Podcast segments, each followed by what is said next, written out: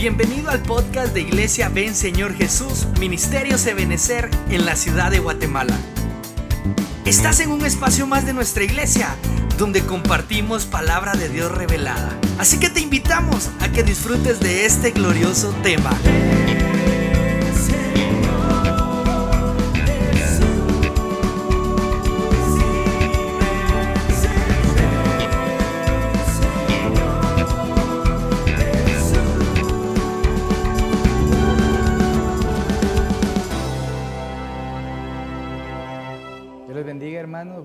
A todos. Qué bendición un lunes más poder pues llegar allá a la comunidad de sus hogares con un discipulado virtual.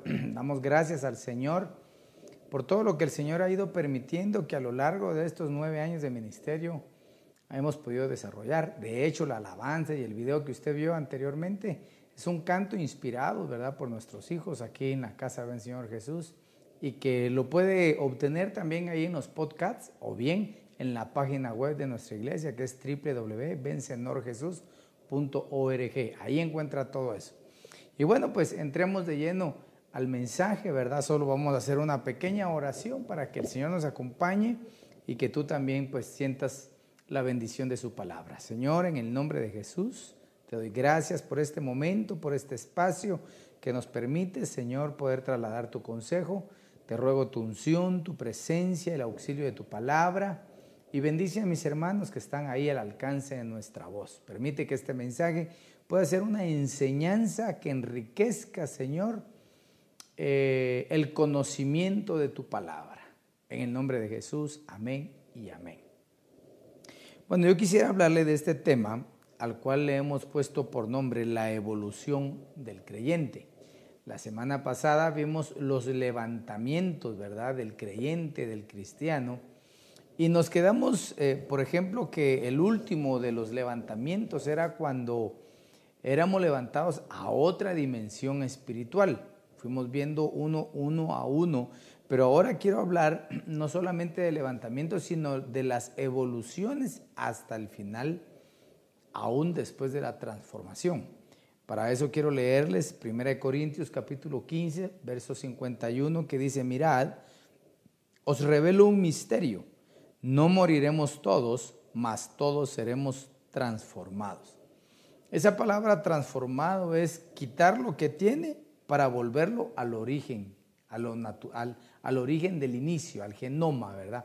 Es decir, Dios lo que va a hacer es mm, volvernos, ¿verdad?, a, una, a un nivel en el cual podamos entrar al reino de los cielos. Recuerde bien que con este cuerpo, con esta sangre, con estos huesos que tenemos, no podemos entrar al reino de los cielos. Porque la Biblia dice que ni carne ni sangre heredarán el reino de los cielos. Quiere decir que tiene que haber una transformación de un cuerpo donde no fluya la sangre que está fluyendo actualmente. El proceso de la evolución, no solo nosotros como creyentes la llevamos, quiero decirle que el mismo Señor Jesucristo, cuando vino a la tierra, cuando entró en ese tiempo que tiene límite, que tiene un kai, que tiene un, cronos, ¿verdad? Él, fue eh, encarcelado, si lo podemos decir así, en un cuerpo que se cansaba, que se dolía, que necesitaba comer, que necesitaba asearse. Y por eso es el misterio, el gran misterio de la piedad. Pero dentro de ese cuerpo, él tuvo que nacer ¿verdad? Como, como todo hombre, ¿verdad?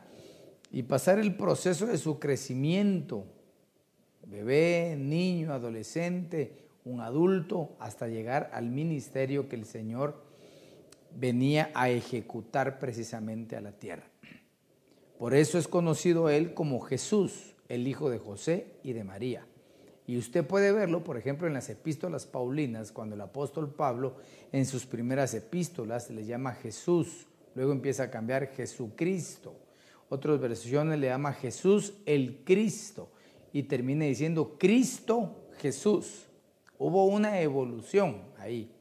Y quiero eh, pasarte pues este, este bosquejo, ¿verdad? El bosquejo número 10 de discipulados, al cual hemos puesto la evolución de Jesús el Cristo. Para eso vamos a tomar como versículo base, ¿verdad? Ese, ese versículo de Apocalipsis eh, capítulo 4, donde dice que mm, existían, estaban los, los cuatro seres vivientes. El primero tenía similitud de león, de buey, de hombre y de águila. Pero hablemos un poco de ellos. El Señor Jesús en su ministerio terrenal, Él venía a ejecutar una función, pero dentro de esa única función tenía diversidad de, de formas de manifestarse a su pueblo. Esos son los cuatro, las caras de los cuatro seres vivientes. Por ejemplo, estaba la cara de león, la cara de buey, la cara de hombre y la cara de águila. Y dice la Biblia, no en Apocalipsis, sino en el libro de Ezequiel capítulo 1, que esta, esta, estos seres vivientes tenían a su alrededor ojos, por todos lados tenían ojos ellos a su alrededor, porque entonces ellos nos estaban revelando que ellos tenían la omnipresencia, ellos podían ver todo alrededor, todo lo que estaba dentro, lo que estaba afuera, es decir, a Dios no se le escapa nada. Cuando el Señor Jesús viene en su ministerio terrenal, levantó hombres que pudieran transcribir el perfil de lo que Él estaba manifestando. De hecho, por ejemplo, la Biblia nos enseña que había uno que se llamaba Mateo, quien fue un apóstol del Señor Jesús. Él era cobrador de impuestos. Él escribió el primer evangelio, el evangelio de San Mateo. Ese evangelio estaba dirigido hacia los judíos, particularmente a la gente judía, ¿verdad? Para que ellos entendieran, según Mateo capítulo 2, verso 2, de que el rey había llegado. Por eso aquellos hombres que venían de Occidente, ¿verdad? Eh, ellos eh, andaban buscando al rey que había nacido. La Biblia nos enseña entonces que el Señor Jesús en esa manifestación del león, él iba a representar al rey, aquel rey que estaban esperando como un Mesías, como el rey de los, de los, de los cielos también. En el caso de buey, de la cara de buey, estaba Marcos, ¿verdad? Este, este varón, quien fue el que acompañó al apóstol Pablo, ¿verdad? Eh, a escribir, ¿verdad? Juntamente con Lucas en el libro de Hechos, ¿verdad? Eh, el Evangelio, tanto de Lucas como de Hechos, ¿verdad? Él estaba ahí y participó en algunos eventos, eso lo relata el libro de los Hechos. Pero este Evangelio iba dirigido a los, al pueblo romano, a la gente romana. Según Marcos 10, 45, la escritura nos enseña que una de las funciones del Señor Jesús en este era un siervo. Dice este Evangelio, Marcos 10:45, que el Señor Jesús no vino a ser servido, sino a servir. Es decir, manifestó ese perfil de un siervo sufriente, de un siervo entregado, pero eso es lo que estaba dándole era un crecimiento. El Evangelio de Lucas nos manifiesta esa cara de hombre, ¿verdad? Ese Evangelio iba dirigido a los griegos. El Evangelio de Lucas capítulo 18 Verso 31, ¿verdad? Nos habla precisamente respecto a aquel versículo, bueno, muchos versículos, pero el término el Hijo del Hombre.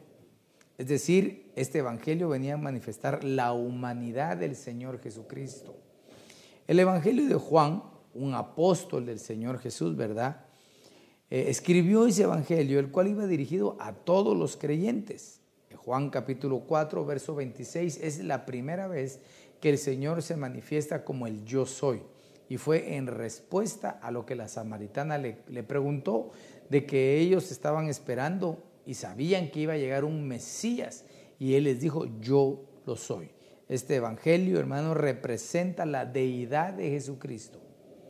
Entonces, en la evolución del Señor Jesús, Él fue evolucionando de hombre, siervo, sufriente, ¿verdad? Perdón, desde la humanidad que nació desde el siervo sufriente, desde ese carácter de león hasta el, carácter del águila. El libro de Ezequiel capítulo 1, verso 10, nos habla precisamente de, esta, de estos cuatro seres vivientes, ¿verdad? Que representan el carácter del Señor Jesucristo. Nosotros mismos como creyentes aparecemos en estas mismas figuras, pero eso sería abordar otro tema. Para eso, entonces, la pregunta sería, bueno, no la pregunta, sino el punto del tema son las ocho evoluciones del creyente.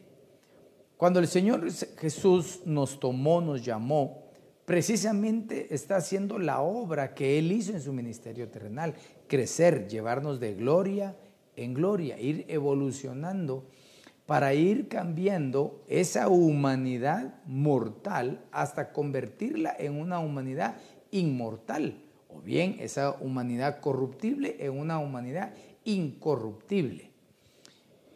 ¿Dónde empieza la evolución? Romanos capítulo 8, verso 16 dice la Biblia, el Espíritu mismo da testimonio a nuestro espíritu. Le puse con E minúscula porque está hablando del espíritu humano. El Espíritu de Dios le da testimonio a nuestro espíritu de que somos hijos de Dios. Entonces, ¿qué es lo que hace? ¿Qué es lo que hace el Señor Jesús cuando entra en la vida de la gente? Le da vida a su espíritu, lo vivifica Recuérdese que la Biblia nos enseña que desde el tiempo adámico, ¿verdad? El Señor les dio la orden que no comieran del fruto porque iban a morir, pero no murieron físicamente. Bueno, sí, sí murieron físicamente, pero después de muchos años de vivir. Pero ¿qué fue lo que se murió en el momento en que ellos le fallaron al Señor? Lo que se murió fue el espíritu esa parte que para ellos, en el caso de Adán y Eva, era, eran como seres luminosos, ¿verdad? Que tenían el acceso total para hablar con Dios. Eso fue lo que se murió y a lo largo de todos estos años ha habido una degradación, hermano, de la comunión del hombre con Dios. Se ha degradado, por ejemplo, los años de vida. Acuérdese que cuando Adán aún ya pasó caído a la tierra, ellos vivían, yo creo que Adán vivió 900 y pico, 39 años me parece, pero Matusalén, que, fue el que más vivió, vivió 969 años. Y después de Noé, que se aperturó otro pacto, la Biblia dice que la edad de los hombres iba a ser de 120 años. Y luego vemos en los Salmos que la edad de, eh, promedio es de 70 y los más robustos van a llegar a 80 años. Quiere decir que eh, físicamente se ha ido degradando y eso también ha sido espiritualmente. Entonces, hoy por hoy, todos aquellos que nacen, todos aquellos que empiezan su vida, ¿verdad? Después del matrimonio de los padres, cuando nacen, ellos nacen eh, con esa incapacidad de tener comunión directa con Dios. Hay un proceso de inocencia donde Dios tiene como un paréntesis para ayudar a los bebés. ¿Verdad? Pero cuando ya empieza a, entrar la conciencia en los niños, es ahí donde se necesita evangelizar a los hijos de todos los creyentes.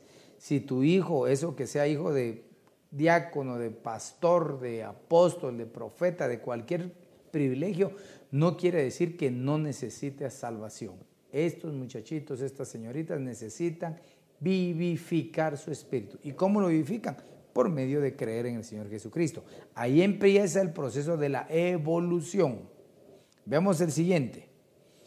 En la tercera epístola de Juan, capítulo 1, verso 2, la escritura dice, amado, yo deseo que tú seas prosperado en todas las cosas y que tengas salud. Esa palabra salud también es salvación. Y que tengas salud así como prospera tu alma.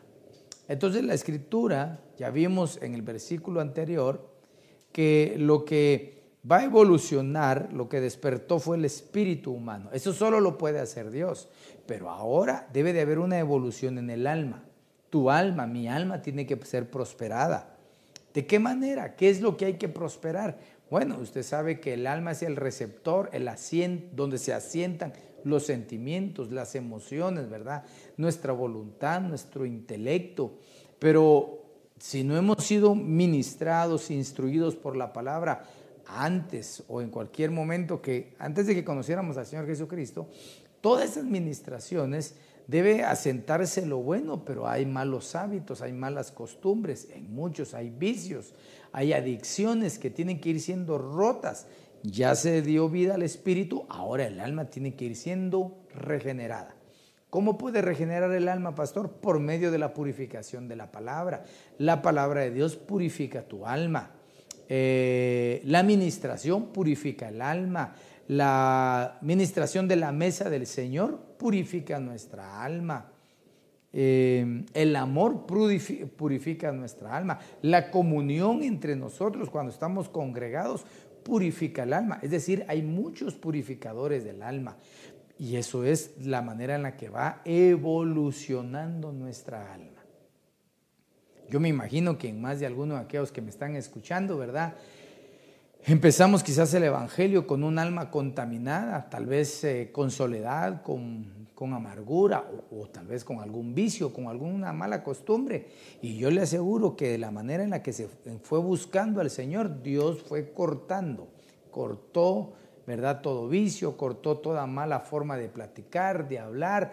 Y también, hermano, fue eh, sanando esas heridas que provocaban amargura o tristezas. A eso le llamamos evolución del alma.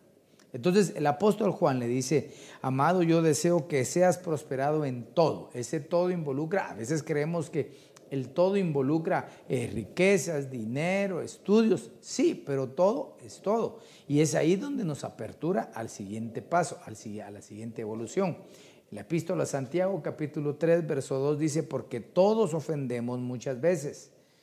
Si alguno no ofende en palabra, este es varón perfecto, capaz también de refrenar todo el cuerpo. Ah, mire qué evolución más hermosa. La evolución del cuerpo, o en el cuerpo, mejor dicho. No es solamente eh, no caer en problemas sexuales eh, o inmoralidades sexuales, sino es aprender a refrenar todo el cuerpo. Y hay un principio bíblico, y es que en la manera en la que uno refrene su lengua, en la que uno aprenda a, no hablar inadecuadamente, ofensivamente, eh, a no murmurar, a no generar chismes, a no criticar, entonces la Biblia dice que ese hombre tiene la capacidad de refrenar todo su cuerpo. Entonces aquí ya, ya vemos una tercera evolución. La primera la hizo el Señor dándole vida a nuestro espíritu. La segunda en la manera en la que somos nosotros expuestos a sus ministraciones de lavamiento y ahora esta evolución que es en el cuerpo, es decir, ya logro tener dominio propio, particularmente en mi forma de hablar o lo que digo, no tanto en mi forma de hablar, aunque Dios también cambia la forma de hablar, sino lo que yo digo. Y dice la Biblia, es asombroso, ¿verdad? Dice, porque todos ofendemos, todos ofendemos muchas veces, ¿verdad? Pero tiene que llegar el momento que, que, ya no ofendamos de palabra. Tal vez no ofendemos de golpe, primero Dios, pero sí de palabra. Esa es una evolución. Yo no sé si a ti el Señor te ha cambiado tu manera de hablar, tu manera de abordar los problemas. Cuando te enojas, ya no sé yo espero en el Señor, ¿verdad? Que, que ya no se utilicen esas palabras soeces o hirientes contra las personas y sobre todo contra los seres amados. Evolución del cuerpo. Y cuando uno logra refrenar su boca, entonces refrena todo su cuerpo, sus miembros, sus impulsos, ¿verdad? Y esa, y esa, toda esa línea de la carne que afecta tanto a la cristiandad, esa es una evolución del cuerpo. Cuando, cuando uno logra ya evolucionar en esa área del cuerpo, claro, yo quiero que, que entendamos que estos pasos, en estos pasos, no es paso uno, paso dos y paso tres. En el paso uno hay muchas cosas que hay que platicar. En el paso dos, por ejemplo, en la evolución del alma, uff, hay un montón de cosas que hay que platicar e ir mejorando. Pero una abre a la otra. No quiere decir que si no ha hecho esto, no se abre la otra. Bien, si ya empezó esto, se abre la otra, pero hay que mejorar muchos espacios en ella. Y cuando uno ha ido logrando manejar la evolución del cuerpo con la ayuda del Señor, entonces salta a la cuarta evolución. En la epístola Tito, capítulo 2, versos 7 y 11, la Biblia dice, Presenta, presentándote tú en todo como ejemplo de buenas obras en la enseñanza, mostrando integridad, seriedad, palabra sana y reprochable, de modo que el adversario se avergüence y no tenga nada malo que decir de vosotros. Verdaderamente el que se tiene que salir avergonzado es el adversario, no nosotros. Esta es una evolución testimonial, le puse yo aquí, porque empezamos a ser ejemplo en las obras que nosotros hacemos, en la manera en la que nos comportamos, cómo somos con los nuestros en la casa, cómo somos en la congregación, cómo somos en el trabajo. Luego no solamente lo que hacemos en las obras, sino la manera en la que enseñamos nosotros, mostrando nuestra integridad. Es decir, no está hablando de una enseñanza detrás de un púlpito, sino una enseñanza a través de un testimonio. ¿Cómo somos íntegros en las cosas que hacemos y decimos? Personas serias, no empurradas, no enojadas, ¿verdad? Sino seriedad en cuanto que aprende a poner cada cosa en su lugar y cada momento en su tiempo y abordar las cosas con seriedad. Si tienes algo que hacer, lo haces con seriedad. Si tienes algo que abandonarlo porque no edifica, no te edifica y no edifica a otros, pues con seriedad tomarlo, ¿verdad? Con palabra sana y reprochable. Es decir, que está lleno de palabra. Esa es la evolución testimonial. Ya tu vida empieza a ser, ya ha sido llenada de muchas cosas de Dios de tal manera que ya puedes eh, ejercer una evolución dando un testimonio. Por ejemplo, un privilegio, ¿verdad? Un llamado, pero que en ese llamado exista esto, estos principios, ¿verdad? Cuando ya estamos en esa cuarta evolución, entonces empezamos a entrar en una dimensión diferente. Efesios capítulo 4, verso 13 dice, hasta que todos lleguemos a la unidad de la fe y del pleno conocimiento del Hijo de Dios, a la condición de un hombre maduro a la medida de la estatura de la plenitud de Cristo. Mire estos cuatro pilares.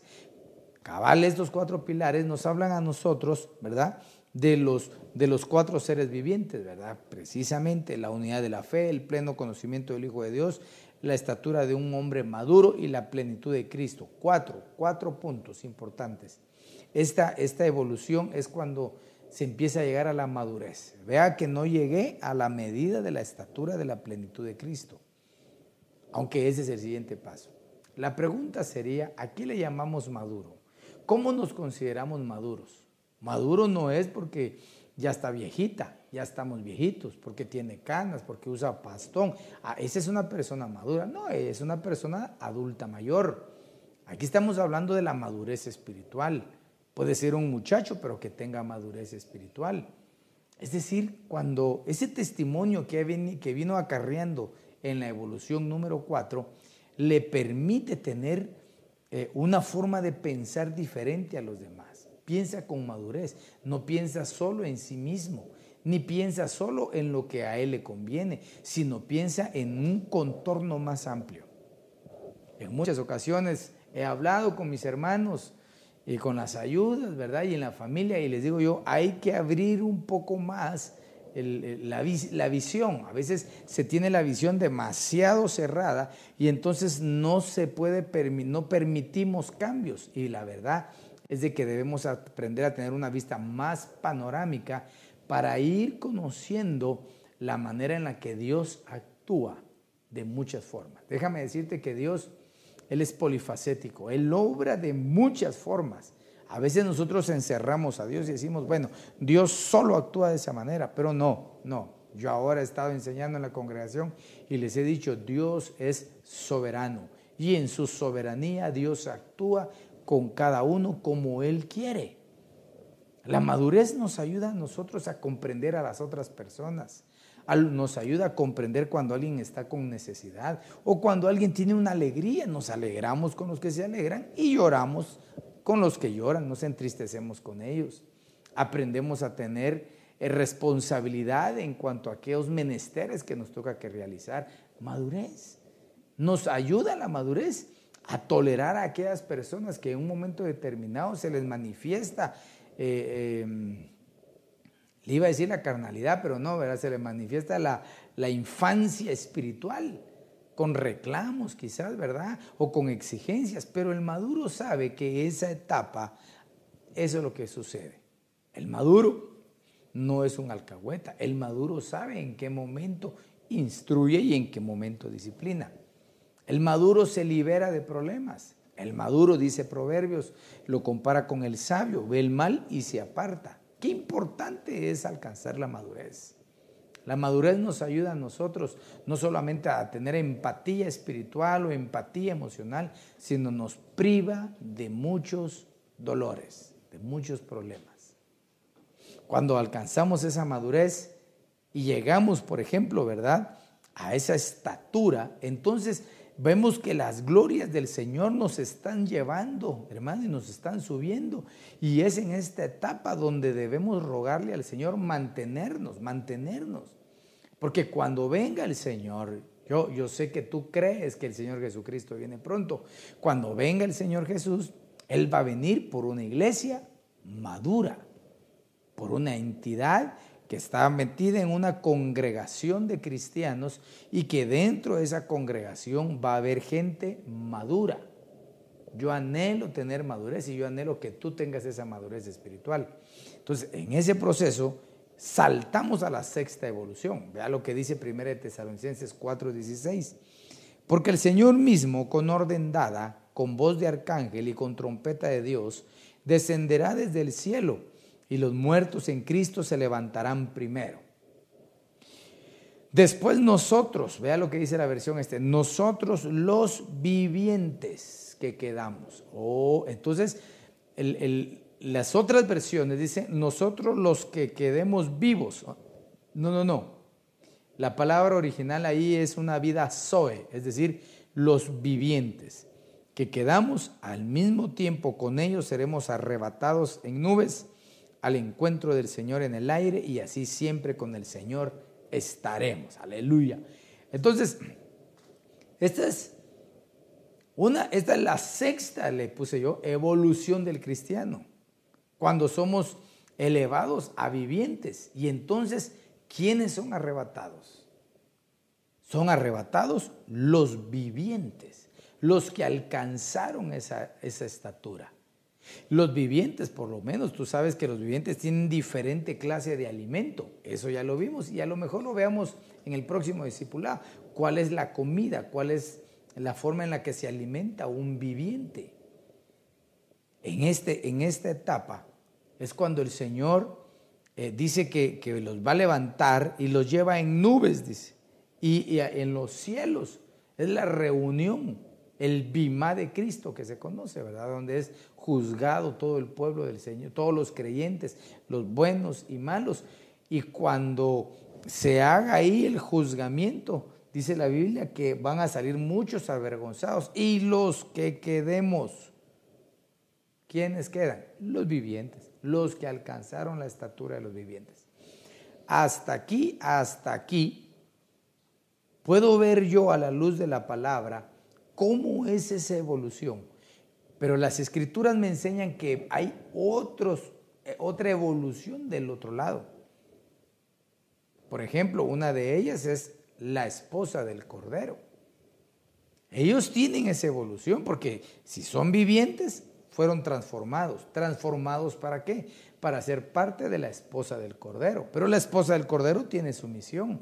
Pero hemos hablado, por ejemplo, en Génesis 22 al 25, ¿verdad? Que nos relata la historia de, Abraham, su hijo, su esposa, eh, su siervo y la, y la nuera de Abraham, cómo reflejan el panorama completo de, del casamiento del hijo, donde el Abraham que funge como el Padre Celestial llama a su siervo, el maduro, que figura al Espíritu Santo y lo envía a buscarle esposa a Isaac y le pide que no sea una esposa ajena a su sangre. Y entonces Eleazar va y encuentra a Rebeca. Rebeca es figura de la iglesia. Pero Rebeca dice la Biblia que tenía nodrizas, que la cuidaban, que la vestían. Y la escritura entonces nos enseña que esas nodrizas son los siervos que van ayudando, van vestiendo a la novia.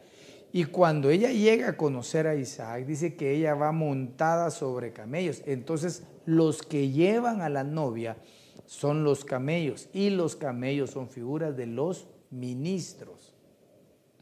Entonces los ministros no somos novia, no somos la esposa del Cordero. No, no, no. Los ministros llevamos y presentamos con alegría la esposa del Cordero. Por eso la importancia de poder ministrar un mensaje genuino, ¿verdad? Y una enseñanza que, sea que te enriquezca espiritualmente. Entonces, están los dos, la novia en el, en el camello. Eso ya lo vimos, creo yo, ¿verdad? Y el camello son los ministros. Entonces ahora veamos qué es lo que sigue después de eso. Claro, como esto es después del umbral, no tenemos mucho decir y, qué van a hacer y qué va a hacer lo otro, pero lo que sí tenemos son los versículos. Eh, Apocalipsis 19:8 dice, y ella, y a ella se le ha concedido que se vista de lino fino, limpio y resplandeciente, porque el lino fino es las acciones justas de los santos. Entonces, de viviente se evoluciona a santos. Yo pienso, ¿verdad? Que esto, considero, ¿verdad? Que esto es a la manera como cuando los apóstoles, ¿verdad? Los apóstoles eran hombres comunes y corrientes a quienes Dios utilizó y los elevó a una estatura de santos.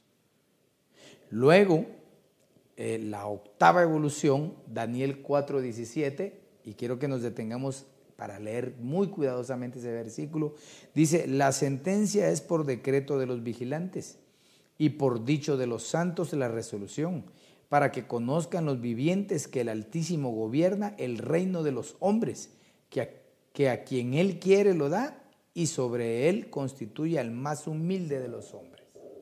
Entonces, si ve ese versículo, si lo leemos de atrás para adelante, vemos las evoluciones el primer paso es humilde, la humildad de los hombres, es decir, la vulnerabilidad, la necesidad de los hombres, donde reconocen que necesitan que su espíritu sea vivificado, ¿verdad? Donde reconocen que su alma tiene que ser transformada y regenerada, ¿verdad? Luego ya no le llama hombres humildes, sino dice que los hombres tienen un reino. Eso es en la evolución cuando ya hay una madurez, ¿verdad? Ya hay un hombre maduro, y luego dice que esos hombres, dice, para que conozcan los vivientes. Entonces vea, humilde hombre, hombre maduro, viviente, resolución de los santos y de los santos vigilantes. Entonces, la última evolución son los vigilantes. ¿Qué hace un vigilante? Bueno, pues no está difícil, ¿verdad? Vigilar, ¿verdad? Ahora, ¿dónde va a vigilar? No creo que vaya a vigilar solo la tierra, no creo que vaya a vigilar solo lo que conocemos como el sistema solar, ¿verdad? Porque la carta a los Efesios, capítulo 1, dice la escritura, el 1 y el 2, ¿verdad? En toda la carta de los Efesios nos enseña que la iglesia es la que va a dar a conocer este sacrificio y este evangelio a todas las eh, afuera, ¿verdad? De las constelaciones, ¿verdad? De las esferas celestes en los lugares celestiales, dice. Ahí va a ir a dar a conocer este Evangelio. Entonces, estas ocho evoluciones le competen a aquellos que hemos sido lavados y comprados con la sangre de Jesucristo.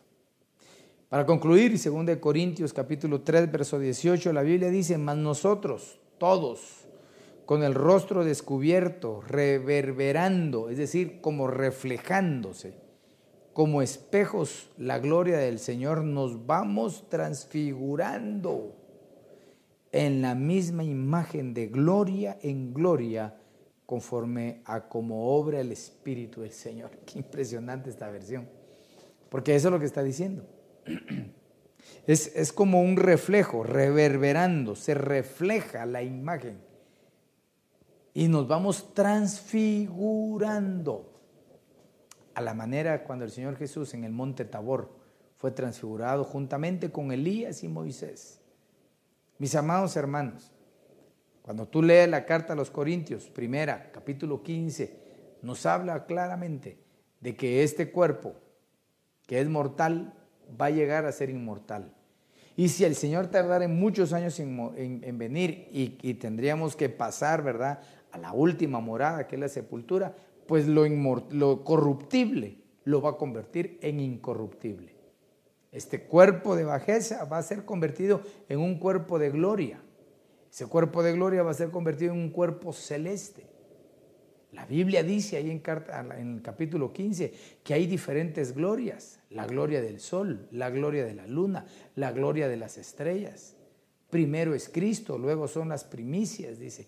Luego los que creen en Él. Entonces hay diferentes galardonamientos. Lo importante es qué galardonamiento quieres tú. Tenemos que evolucionar. La vida del creyente es más eh, desafiante que cualquier otra forma de vida. Cuando entendemos a la luz de la palabra que Él permite que vayamos evolucionando de gloria en gloria. Yo te invito en el amor del Señor a que consideres tu caminar. Y no solamente tu caminar, sino tu crecimiento espiritual. Y si acaso has menguado, pues hoy es el momento para que le digamos al Señor, Señor, ayúdame, yo quiero crecer. Yo quiero alcanzar esas estaturas, quiero pasar por esas estaciones de evolución. No importa la edad, lo que importa es tu corazón. Y esta es una enseñanza, obviamente, para que nosotros consideremos que aquel que nos llamó es más poderoso de lo que nosotros podamos creer. Por eso empecé con la evolución de los cuatro seres vivientes. Dios es grande, hermanos. Tiene ojos por todos lados. Su gloria es poderosa y Dios quiere que tú y yo seamos participantes de ellos. Por lo tanto, quiero nada más recordarte que todas estas enseñanzas son para que nosotros aprendamos a ubicar nuestra vida en el lugar correcto y a desarrollarnos. Aprendamos a vivir en la tierra con nuestra familia de una forma adecuada, pero más que eso, también crezcamos y evolucionemos espiritualmente seamos hombres más espirituales, que hayan mujeres más espirituales, con convicciones firmes y poderosas de que no es nada más pasar el día, sino que hay una gloria mayor que te espera a ti, me espera a mí y le espera a cada uno de nuestros hijos. Yo quiero hacer una oración de tal manera de que orar por tu vida, para que el Señor te ayude a ti y me ayude a mí también, ¿verdad? A poder dar la talla para la cual Él nos alcanzó. También pues te ruego tus oraciones por mi esposa, por mi hijo, para que el Señor siga haciendo la obra en sus cuerpos y que su poder se perfeccione en una de estas evoluciones. Padre, en el nombre de Jesús, yo te doy gracias por esta palabra. Yo te ruego, Padre bendito, que despiertes en nosotros ese espíritu de restauración, de avivamiento, de esperanza, de recuperación, Señor, de tal manera que a partir de hoy, Señor, consideremos esos crecimientos, esos puntos de evolución a la cual tú nos quieres llevar. Señor, yo deseo de corazón ser hallado acepto cuando tú vengas y que cuando suene esa trompeta y seamos llevados en las nubes, Señor, no salgamos avergonzados, sino que seamos de esos vivientes que quedaron, Señor. Bendigo a tu pueblo, bendigo a tu iglesia, los cubro con la sangre de Cristo, bendecimos, Padre, eh, la congregación, las iglesias que cubrimos y te pedimos por la vida de mi esposa, de mi hijo, Señor, que tú sigas obrando, por favor, en sus cuerpos y que tu bendición cubra su espíritu, su alma, no solamente en ellos, sino en mis hijas y en mi vida, Señor. Bendice a tu pueblo y bendice a tu iglesia, en el nombre poderoso de Jesús. Amén, amén Esperamos que este tema haya sido de bendición para tu vida. No olvides seguirnos en nuestras redes sociales como Iglesia de Cristo, Ven Señor Jesús, Ministerios Ebenecer. Recuerda, todo tiene solución. Hasta la próxima. Bendiciones.